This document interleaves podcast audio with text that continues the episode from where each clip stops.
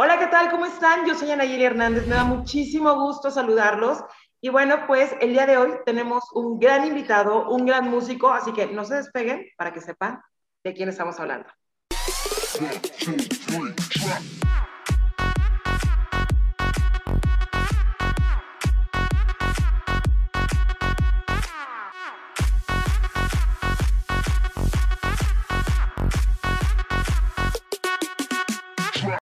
Y bueno, pues como les comentaba, tenemos el día de hoy un gran invitado, un gran amigo, un gran músico, un gran baterista y que nos va a contar muchas anécdotas y experiencias que ha tenido. Recibamos con un fuerte aplauso en Enredados TV a Katire. ¿Cómo estás? ¡Eh! ¡Uh! ¿Cómo estás, amigo? Muy bien, qué gusto saludarte, Nayeli. Por fin, ah. como te digo, lo, lo pudimos lograr después de tanto tiempo de conocernos poder hacer una entrevista para tu programa.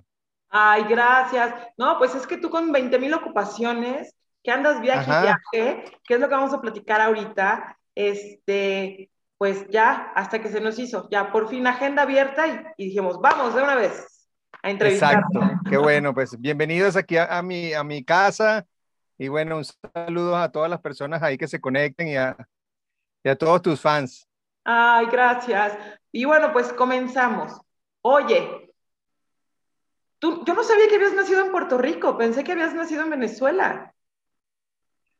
Sí, nací en Puerto Rico por mi papá. Mi papá era, que paz descanse, mi jefe era cirujano bucomaxilofacial y odontólogo.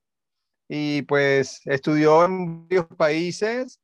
Uno de ellos fue Puerto Rico, este, en la isla. Entonces, justo esos cuatro o cinco años que estuvieron mi papá y mi mamá y nací yo. Pero después me llevaron a Venezuela y, me quedé en Venezuela, en Caracas, desde los cinco años hasta los 20 que me fui. Sí, porque también, eh, bueno, en Venezuela empezó ese gusanito de la música. Sí, bueno, en Venezuela empezó pues, en, la escuela con la banda de guerra, pero creo que lo traigo en la sangre de, mi abuelo. El papá de mi mamá eh, era trompetista y músico. Ok. Entonces, pues yo creo que dice mucho que los hijos tienen mucho de los abuelos. Sí. Entonces, pues creo que de ahí viene. Pero mis primeros conocimientos musicales fueron ahí en La Salle, en la colina, en, el, colegio, cuando me metieron en la banda de guerra, a tocar tambor, trompeta. Y ya sabes, todas las primeras, de muy, de muy chiquito, ocho, nueve años. Mi mamá metía en todos, a mí y a mi hermana nos metían en todas las actividades, ya sabes. Y cuando a mí me pusieron el tambor y las baquetas, yo dije, de aquí soy. de aquí soy. Me encantaba, sí. Oye, y después también eh, por ahí me enteré que ya cuando creciste te fuiste a España también a continuar con esto de la música. Ajá. Bueno, sí, no, bueno, me fui, la primera vez fue a Italia, Europa, con mi hermano, con Fernando. Él se fue de Venezuela hacer allá unas fotovelas, él trabajaba haciendo novelas y pues me fui con mi hermano a visitarlo y unos dos meses y nunca regresamos. Bueno, vamos a hacer paréntesis. Perdón, vamos a hacer paréntesis para que la gente que obviamente no sabe, Katire es hermano de Fernando Carrillo, actor y también cantante. Exacto. Pero ya en Venezuela, Nayeli ya tocaba con, grupos, o sea, antes de irme, yo empecé a tocar con bandas de covers y con amigos y eso, y bandas originales desde los 15, 16 años. Y mi primer maestro fue mi tío, Germán Suárez, que en paz descanse también. Él usaba clases de batería como a los 11 años, 12 años. Empecé eh, lo primero que empecé a tocar fue jazz y swing tradicional, así, esas cosas así. Y pues después terminé tocando rock como todos, a los 15, 16 años y eso. Y bueno. Y después pues seguí estudiando por ahí, me fui. Sí, porque también te fuiste a España, Italia. ¿A dónde más has ido? O sea, viaja, o sea, preparándote. Pues de, de, ahí, de, ahí, de ahí fuimos a Italia, España, después fuimos a Argentina. En Argentina vivimos tres años. En Buenos Aires, que ahí también conocí muchos músicos, estudié con muchos maestros. Después nos fuimos a Cuba, a Miami, después nos fuimos a Los Ángeles, que es una de las etapas que más aprendí, hice el Musician Institute Mi primer maestro ahí de sorpresa fue Greg Bisonet, un baterista súper conocido. Después me dio clases Ray Lucier, el baterista de, de Korn, y pues muchos maestros ahí. Y después pues nos vino la oportunidad de venirnos a México en el 96. Mi hermano se vino a hacer una telenovela aquí a México y nosotros habíamos grabado un disco de un grupo que teníamos los tres, los hermanos. Es lo que te iba a decir, que, que nos platiques de ese grupo que formaron ustedes. Pues ese grupo, Fernando siempre compuso canciones desde muy chiquito, siempre la guitarra, el piano, siempre tenía como ese gusanito de, de componer. Y nosotros pues teníamos el grupo desde Caracas. Cuando él se casó, pues ensayábamos en su casa, tocábamos y eso. Y en Argentina, cuando vivíamos allá, una gran amiga, manager de los Rolling Stones, nos dijo, ¿por qué ustedes no se van a, a Nueva York, a Los Ángeles y se meten en una escuela y se perfeccionan un poco más y, graban un disco? Y eso fue lo que hicimos. Le hicimos caso y nos fuimos a Los Ángeles y grabamos un disco. Y la razón por que yo me vine a México, que mucha gente no lo sabe, fue por ese disco, porque yo estaba en Los Ángeles feliz y mi hermano un día nos, nos llamó y nos dice a mi otro hermano y a mí, oye, ¿qué no saben qué? Y nosotros dijimos, ¿a quién conociste? Porque siempre conocía a alguien así súper famoso, ¿no? Y entonces dice, no, vendí el disco, lo vendí con Polygram, Polygram. nos van a firmar y nos van a lanzar en, en enero del 98 y era por ahí, finales del 96. Y nos vinimos en marzo del 97, de 1997, nos mudamos aquí a la Ciudad de México. Y, y, nos lanzaron en el 98 y tuvimos dos años trabajando, vendimos casi 44 mil copias, tocábamos los fines de semana. Después mi hermano empezó a hacer una telenovela con Talía. Entonces el pobre grababa todos los la semana y salía los fines de semana. Tocábamos en Monterrey, Guadalajara, fuimos a Panamá, fuimos a Guatemala, El Salvador, fuimos a Venezuela. Después ya viviendo en México a tocar en todos los programas de televisión de, de, Venezuela. O sea, eso fue una locura. Se llamaba 92D la banda. Oye, y, y, bueno, ¿y por qué, no, por qué no siguieron? Cada quien se fue por su el, grupo. El, pro, el problema fue, corazón, que, que Polygram, eh, Universal compró a Polygram. Uh -huh. Entonces, como éramos todos extranjeros, había un gran músico, amigo de Fer, este, Ascanio Ascano, tremendo pianista, y uno del amigo que tocó conmigo en Venezuela, Eric Brown, guitarrista, y pues él, ¿cómo se llama? Ellos vivieron con nosotros dos años aquí, ensayábamos todo el día, tocábamos todo el día, mientras Fernando grababa la novela y trabajábamos los fines de semana. Y entonces, pues, realmente Universal compró a Polygram y se llevaron a Yuri, a Cabá, a, o sea, Voces, más tiempo. A, a, Pedro Fernández, a todos esos a artistas que eran conocidos ya, pues Pol, eh, Universal se los llevó. Entonces a nosotros, 92D y artistas más chiquitos, pues no nos dieron mucho apoyo. Entonces, pues cada vez que teníamos que ir a tocar, pues teníamos que pagar permisos a migración y entonces ya después el tecladista y el, y el guitarrista, sus esposas empezaron a decir que cuánto tiempo se iban a quedar en México, entonces ya después mi otro hermano se fue a Miami y después Fer se quedó haciendo una novela con Laura Flores, me acuerdo, y ya después él se fue a Los Ángeles, entonces el que se quedó solo en México fui yo. Porque en esa época estaba enamoradísimo, tenía mi novia, y entonces yo le dije a mi hermano, él me dijo, vámonos a Los Ángeles otra vez. Yo le dije, no, pues ya estaba haciendo el curso de, de actuación en el CEA, en, en, en, ahí en Televisa. Y entonces yo andaba haciéndole la actuada también. Y entonces, que de hecho vamos a hablar ahorita de eso también, ¿eh? de la actuada. Ajá, y entonces pues me quedé en México y mira, llevo ya desde el 97, pues ya llevo, ya llevo casi 24 años aquí. ¿Y no, ¿Y no han pensado hacer un reencuentro? Pues mira, nos hemos juntado, nos, ahorita mi hermano están los dos en Venezuela ahorita. Y cada vez que nos juntamos por razones de familiares y eso, siempre nos ponemos a tocar o, o cosas así. Uh, es una, eh, eh, fue una de las experiencias más grandes que he tenido en mi vida poder tocar con mis hermanos. Sí. Porque he tocado con muchos músicos alrededor del mundo, de todo tipo de música, de todo, pero tocar con tus hermanos es una bendición. Exacto. Entonces, yo pienso que algún día lo volveremos a hacer o algo así, pero, pero fue una etapa muy, muy padre y de mucho aprendizaje. Pues estaría muy padre que hicieran un reencuentro con eso de que ahora ya todo el mundo se reencuentra, porque ustedes no. Cuando te mande la foto, te voy a mandar la foto del disco para que te... Para que la pongamos aquí. Para que veas ahí cuál es nuestro look cuando en el 98 por allá. Pues me imagino que con el cabello largo. Largo y colores y ya sabes, éramos todos unos chamacos. y tocaste ahorita un punto, que, que entraste al SEA, ¿no? Y ahí están en el SEA, te mandan llamar para que participes en Rebelde. Sí, bueno, en realidad no fue de ahí. Yo, en, Televisa, pues yo hice todo el curso. Este, yo estuve en varias telenovelas. De esto, hice el papel de un ruso en una, un especial con Pedro Demián, eh, Amor a Mil por Hora, una antes de Rebelde donde estaba Dulce y donde estaban ahí, estaban chavitas ellas.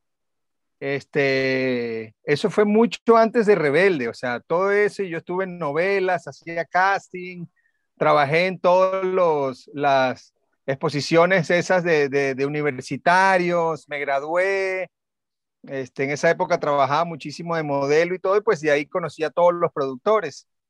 Entonces, ya después lo de Rebelde, para tocar con RBD, ya yo, yo me había casado, me había ido a vivir a Playa del Carmen, monté un restaurante allá y cayeron los huracanes más grandes de, de la historia de, de, de, Quintana Roo en el 2005 y yo me regresé a la Ciudad de México con mi esposa, con mi esposa en ese momento.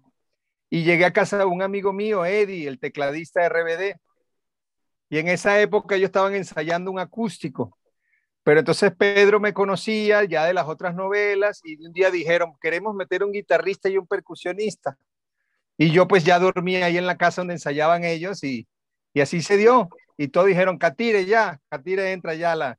Y entró un, amigo, Gonzalo, eh, de guitarra hicimos toda la gira que fue 2005, 2006, 2007 y 2008 con RBD, el, World Tour. pero, pero entonces no estuviste en la telenovela, sí, ¿no? No, en, la, no, en la telenovela yo no estuve, yo estuve en la ah, gira. no, por eso te digo, yo, yo estuve en una novela antes, la de clase 406. Ajá. Ah, ok, ok. Haciendo un papel de un ruso. No, en la novela nunca estuve. Después de RBD hicimos una cosa que se llamó Mis 15, M15. Ajá era para más niñitos todavía. No, estaba Macarena, estaba Eleazar, estaba Paulina Goto y nosotros éramos la, la banda, Charlie y yo. Okay. Pero, pero en realidad nos conocíamos todos de, de Televisa. O sea, desde todo el tiempo que yo estuve. ¿Te tocó a ti entonces eh, esta gira tan famosa en Brasil con, con Rebelde? Con RBD. Correcto. Sí, eso fue en el 2005-2006. ¿Y qué, o sea, qué, qué sentiste? Porque bueno, fueron de los lugares donde más gente, más fans hubo. De hecho, si no mal recuerdo, hasta un accidente hubo, ¿no? Eh, en, alguna ocasión. Pero tú ya como parte de la banda, ¿qué sentiste? O sea, yo, ahorita vamos a platicar porque también eh, Katire eh, ah, es, es músico de varios artistas que ahorita vamos a platicar de eso también, pero ¿qué sentiste en aquel entonces? ¿Cuántos años tenías? Pues tenía como, hoy en día tengo 50 años. Pues eso fue, tenía 30 años, hace, ¿qué? 15 años, 32 años, 33 años. Para, para, para nosotros, haber salido a llevar el nombre de México, y con los chavos de RBD, lo que pasa es que fue un fenómeno por la novela. Ya ves que la novela vende muchísimo y, pues nosotros fuimos a tocar Eslovenia, Rumanía, a, unos países que tú decías y la gente cantaba Rebelde en español y en Brasil fue una locura. Fuimos a todo Sudamérica, todo Centroamérica, todo Estados Unidos. Fuimos a, a parte de Europa del Este, toda España. O sea, fueron cuatro años muy, muy fuertes de, mucho viaje y de mucho trabajo. Pero para mí en lo personal, era primero ir a llevar el nombre de México y después participar en una gira tan grande y tan exitosa a nivel mundial y tocar con tus amigos, porque en realidad tocaba con los músicos que son todos mis amigos, todavía con Guido, con Charlie, con Eddie, con Bicho, son mis amigos de México y pues con los RBD pues este, se hizo una familia muy grande, Anayeli. De hecho, ahorita lo volvimos a vivir en el 2020 que hicimos el reencuentro para el streaming de, de RBD, este, y fue para nosotros una, como volvernos a ver, ¿no? Otra vez y volver a tocar las canciones y hecho. Sí, sí, sí, por ahí me enteré que justo ahorita que ya se levanta un poquito más la, el tema de pandemia, van a, tomar eso, ¿no? Pues el, el, el, streaming fue el streaming más, más vendido de toda la época de la pandemia a nivel mundial. Fueron casi 360 mil boletos que se vendieron de eso. Oye, y más porque salió alguien tocando el, la per como ah. Sí, pues eso fue una idea de, de, Christopher, que era una onda como drumline de la marching band de, y como yo sabía, ya hecho comerciales, he tocado cosas así, pues se montó todo un intro de la canción y pues salí en el video multiplicado como por 300 catires. Sí, oye, sí, muy famoso, te hiciste muy más famoso de lo que eres, amigo. Aparte, eso fue una familia muy linda que todavía se mantiene. Siempre muy agradecido con Pedro Demián que confió muchísimo en nosotros. La banda se armó muy bien, o sea, todavía con, con Anaí, con Maite, con Maite tocamos solo después nosotros como músico, con Anaí también, con Christopher también, o sea, con Poncho lo sigo viendo, o sea, con Cristian, o sea, con todos ellos se creó una familia muy linda. Eso es lo que pasa casi siempre en los tours, que todos los técnicos, los artistas y, tus compañeros pues pasan a ser tu familia, porque a veces pasas más tiempo de gira a Nayeli ensayando y trabajando que en tu propia casa. Sí, exacto. Oye, y en esta, en esta gira, eh, ¿se incluirá Poncho y Dulce María? ¿O nada más van a ser los que estuvieron en el streaming? No, creo que la única que se va a anexar es Dulce, porque ella no pudo estar en el streaming porque fue mamá, estaba dando a luz en esas fechas. Y Poncho creo que no va a estar porque Poncho pues está andando mucho en su rollo de la actuación y toda esa onda, entonces, pero igual como te digo, o sea, nosotros todos nos queremos muchísimo y son cosas que pasan, ¿no? En todos los grupos, cada quien a veces quiere su, agarrar su camino, hacer otras cosas, o sea, cada quien está en la libertad de, de hacer lo que quiera, ¿no? Oye, ¿y has escuchado los, los temas de la nueva serie de Rebelde de Netflix? Te digo que no, he, escuchado lo poquito que veo así en la tele que pasan como comerciales, pero así de que, que me los hayan mandado y los haya escuchado con detalle, no. Ok. Ajá. Pues estaría muy padre que, que de repente, ahí, ahí, la que está produciendo, ¿no? Oye, estaría muy padre que, que si hacen el reencuentro, pues inviten a estos nuevos chavos, porque al final, pues no es un remake de, de, de Rebelde, de RBD, es como 10, 15, 20 años después, porque de hecho ahí por ahí participan supuestamente como que el primo de Mia eh, Colucci y también la hija de Pilar, la mala de Órale. Entonces es una continuación. Entonces, la verdad es que pues. los hicieron muy buen trabajo. Eh, obviamente yo soy de la época de, de, Rebelde y, y, ahorita mi hija de 12 años es fan de, de, esta serie de Rebelde de Netflix porque la verdad es que hicieron muy buen trabajo, tanto musical como los chicos vocal y estaría increíble. Ah, qué padre. estaría increíble. Te voy, a tomar la palabra y me voy a echar un capítulo para verlo. Sí. A ver, a ver, a ver, a ver qué onda. Lo que pasa es que de verdad que casi, casi no veo mucha tele. Casi siempre estoy clavado en mi compu, estudiando y eso. Y si veo ya un ratito de tele en la noche, sí veo noticias, cosas así, pero no soy mucho de ver series o, o, clavarme, o clavarme así. Sí, te la, sí lo voy a hacer. Tú tienes más, mucho más información que yo. Porque tú eres, tú eres parte de, de, RBD y entonces, forzosamente... Ya sé. ¿Eh? Oye. De hecho, de hecho, pues esa es una historia que viene desde Argentina, de Cris Morena. Esa es la, la, la, historia original, viene de Argentina. Rebelde Way se llamaba, en Buenos Aires. Exacto, y de ahí pues la hicieron aquí en México. Lo que pasa es que pues Televisa es un, monstruo a nivel de, ¿no? De distribución y de, que, pudo llegar esa novela. Hace, a mí me impresionaba de repente en, en Eslovenia o en Rumanía o en Serbia, así 30 mil personas cantando, puras güeritas y güeritos todos cantando y soy rebelde en español y tú dices, pues salías a la calle a tratar de entenderte. Ahí en Serbia no hablaban inglés ni hablaban español, hablaban en serbio y no te podías entender para salir a comerte un sándwich, un pan. Pero cantaba muy bien rebelde. Cantaba muy bien rebelde, para que tú veas cómo veían la novela. Y fíjate que de hecho, en esta nueva serie de Netflix, eh, los chicos, los nuevos rebelde, cantaron el tema de Sálvame este, en, portugués. Eh, Ándale. En, agradecimiento, en, honor a todos esos fans de Brasil que siempre estuvieron apoyando a RBD. Y de hecho, eh, hay una chica que es brasileña que forma parte de, esta nueva generación de... ¡Ay, qué padre! Sí, está muy padre. La verdad es que a mí sí me gustó.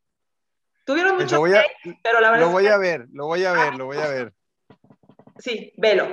Y ya que estamos hablando de, que has viajado por, varias partes del mundo, no solamente con Rebelde, sino que también eres músico de muchos artistas como Los Amigos Invisibles. Exacto, pues ese es, esa es otra, otra historia de mi vida con, con, los chicos que nos conocemos desde Venezuela, desde la escuela de música ya, y pues casi todo el tiempo pues nos veíamos cuando yo iba allá, a veces ellos empezaron a venir a México por ahí del 98, 99, y cada vez que venían a Nayeli, pues Catire, consíguenos aquí esto, Catire, acá, vamos a ver, nos súbete a tocar con nosotros una canción y así. Y pues ya llevo, ya voy para más de de conocernos de toda la vida, pero tocando con ellos como ya voy para 15, 16 años. Entonces, pues, este, ya he grabado en DVDs con ellos. Ahorita hicimos el, el, Pepsi Center en diciembre. He hecho giras con ellos. He ido también a Europa, a Inglaterra. De hecho, ahorita me voy el 28 de marzo. Vamos a, a Irlanda, vamos a, a Escocia, vamos a Portugal y vamos a España. Wow, una gran Ajá, vamos. Sí, terminamos, vamos del 28 de marzo al 12 de abril, son como 10 conciertos. Pero, pero ellos son mi familia, Nayeli, y yo nos conocemos desde Venezuela y cada vez que yo me subo a tocar con ellos, para mí es un honor porque son muy buenos músicos, muy buenos seres humanos, buenos compañeros, buenos hermanos. Y los amigos tienen algo muy especial, que donde los ponen, prenden la fiesta, la gente baila, se la pasa bien junta mucho a toda la gente venezolana que está regado en el mundo. A cualquier lugar de Estados Unidos que vamos, aquí en México siempre se juntan. Hicimos una gira con los aterciopelados de Colombia. Wow. Entonces imagínate, hicimos una gira casi más de, de 40 conciertos en Estados Unidos antes de la pandemia en el 2019 y eso fue la locura. Colombia y Venezuela sí unidos y aquí en México los quieren muchísimo este, pues vienen varias, varias cosas por ahí.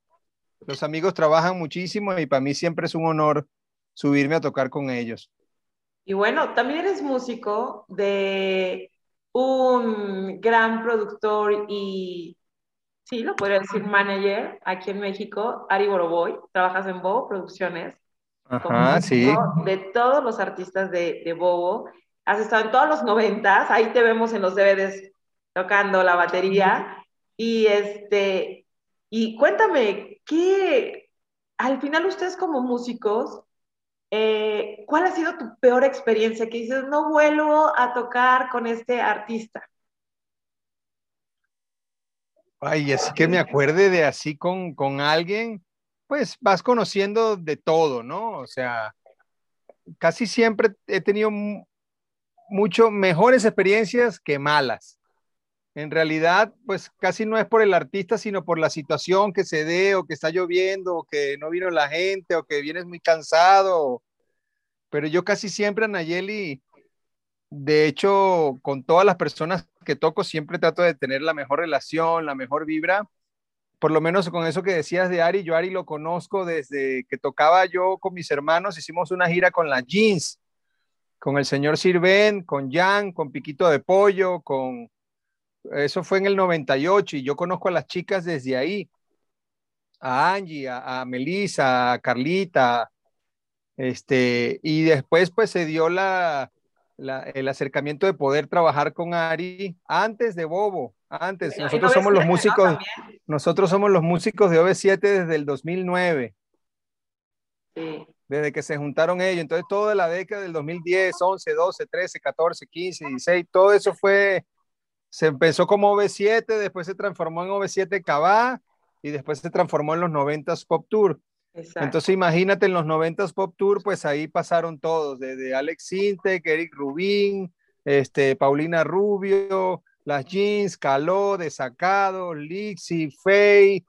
O sea, ahora sí que nos conocemos todo el repertorio de pop. De hecho, el ensayo que tuve ahorita es de los 90s Pop Tour 4, porque está un amigo mío, un gran baterista, que le mando saludos al Chus, él está haciéndome la suplencia ahí en el 90s Pop Tour 4 porque yo tengo compromisos con los amigos y ese es el casi siempre el problema de los músicos, que se cruzan las fechas y no puedes estar en todas. Entonces, tienes a tus amigos que son buenos músicos y entonces en eso andamos. Tú aprendes de aquel show, tú me suples a mí, tú el otro acá, pero por lo menos para mí haber trabajado con Ari, con los OV7, que de hecho creo que vamos a arrancar gira este año a partir de septiembre, octubre, la gira de los 30 años, que eso, pues ahí somos parte. Que ahí la banda es con Giorgio, con Charlie Rey, el guitarrista de RBD, que ha sido de mis compañeros músicos de toda la vida aquí, y Demian, el flaco, en el bajo. Somos la banda de OV7, entonces eso se va a hacer a finales de año pero por lo menos lo que te decía de trabajar yo con Bobo, con Ari, pues para mí siempre ha sido un honor y haber conocido y hacer esos shows tan grandes del pop mexicano. Y pues todavía seguimos. Ahorita, antes de hacer esta entrevista contigo, pues justo estaba ahorita en un ensayo de, de repaso de, de, los shows, ¿no? Y sigo tocando con las jeans, toco con los Lemongrass, que tú los conoces, que son amigos de, de tu hijo, de mi sobrino Ahorita hice un show, un amigo también le dio COVID, percusionista, y a dos días de empezar los ensayos generales para el show de María León, el Metropolitan, él dio positivo a COVID. ¿Cómo crees? Entonces me hablan de la producción y me dicen, Catire, Santi dio positivo, puedes hacer el show para ver, échalo. Y son cosas así que tienes que estar a veces dos días sin dormir, tomando café para tener tu trabajo listo y poder llegar al día del ensayo Sí, listo con todo el show. Entonces, esas son las cosas que, que, la gente a veces no ve, pero es mucho esfuerzo para que la gente pueda ir al público y disfrutar de un gran show, ¿no? Entonces, te vi con María León. Ahí estuvimos con María León, que es una gran compañera, gran amiga, desde Playa Limbo que ella estaba, o sea, nos conocemos y pues es que en realidad, pues a medida que vas trabajando, Nayeli, vas conociendo a todos los músicos de todo, de los de Río Roma, los de Timbiriche, los de los noventas, o sea, y en realidad somos todos amigos y toda la banda se conoce, ¿no? También están toda la parte de todos los músicos del señor Vicente Fernández, de Juan Gabriel, que en paz descanse, de los de Alejandro, de, o sea, es, es un rubro muy grande, pero el círculo de músicos es muy chiquito. Entonces todo, el mundo se, todo el mundo se conoce y todo el mundo sabe quién eres y, y pues estamos siempre todos pendientes de apoyar al, al, compañero.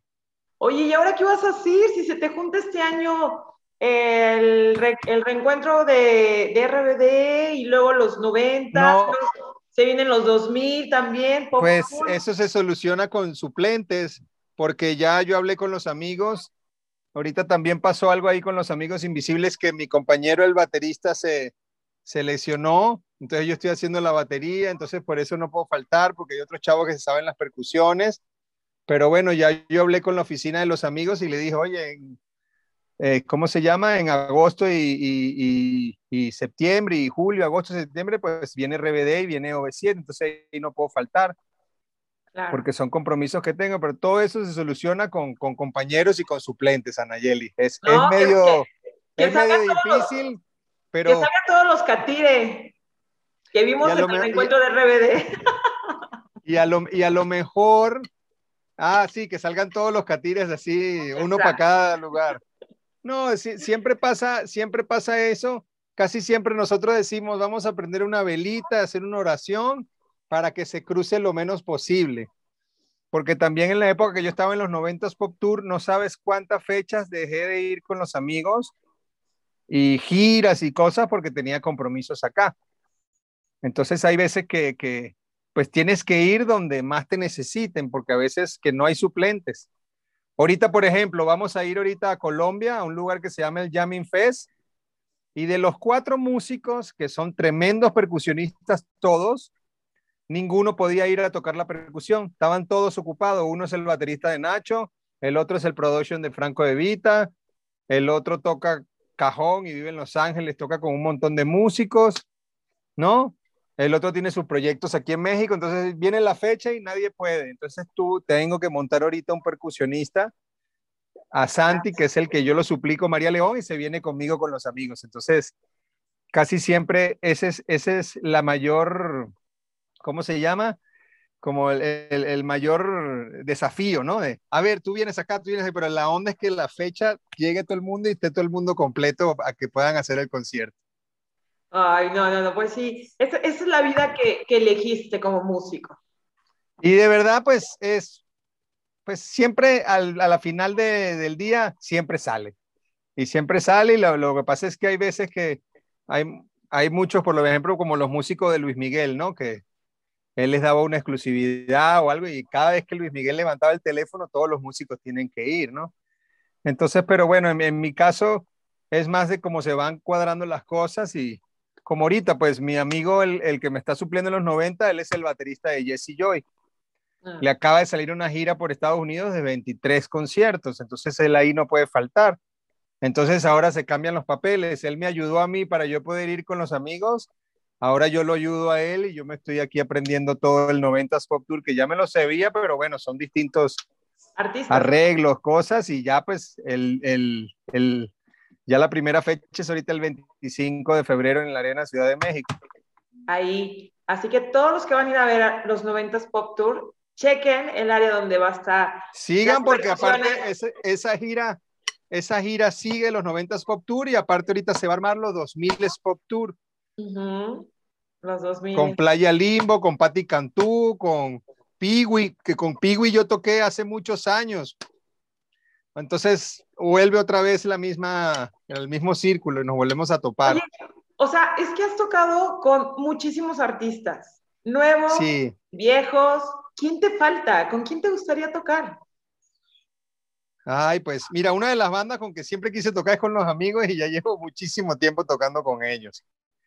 Pero en realidad, pues a mí me gusta mucho la música brasilera, me gusta mucho el jazz, me gusta mucho una banda este, venezolana que se llama Guaco, latina, o sea, me encanta tocar salsa, o sea, más bien yo creo que la vida te va dando, me encantaría como al principio de la entrevista volver a tocar con mis hermanos, sería algo increíble, pues ahorita se viene eh, eh, este proyecto otra vez de RBD, se viene otra vez lo de OV7, o sea, ya así van saliendo las cosas. Ojalá, mira, la vida me dé salud, Anayeli, y las manos bien y las piernas bien, porque la batería es un instrumento muy físico.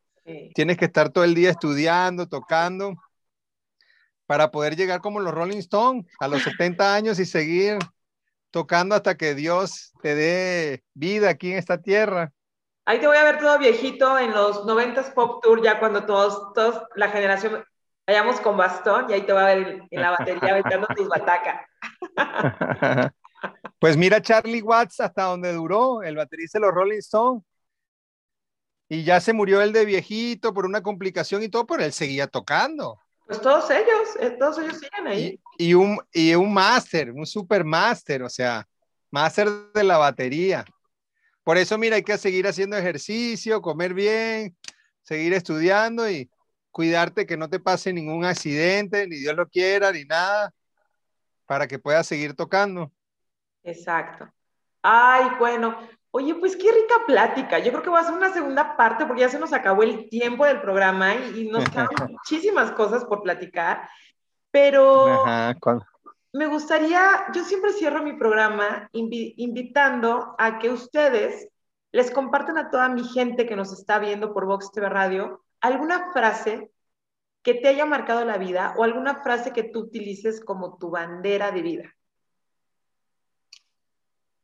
Bueno, mira, primero que nada, yo soy una persona muy creyente y hay una frase que siempre mi hermano me la dijo, de hecho, mira, la tengo tatuada aquí en la batería, no sé si lo logras ver, dice, do it with love.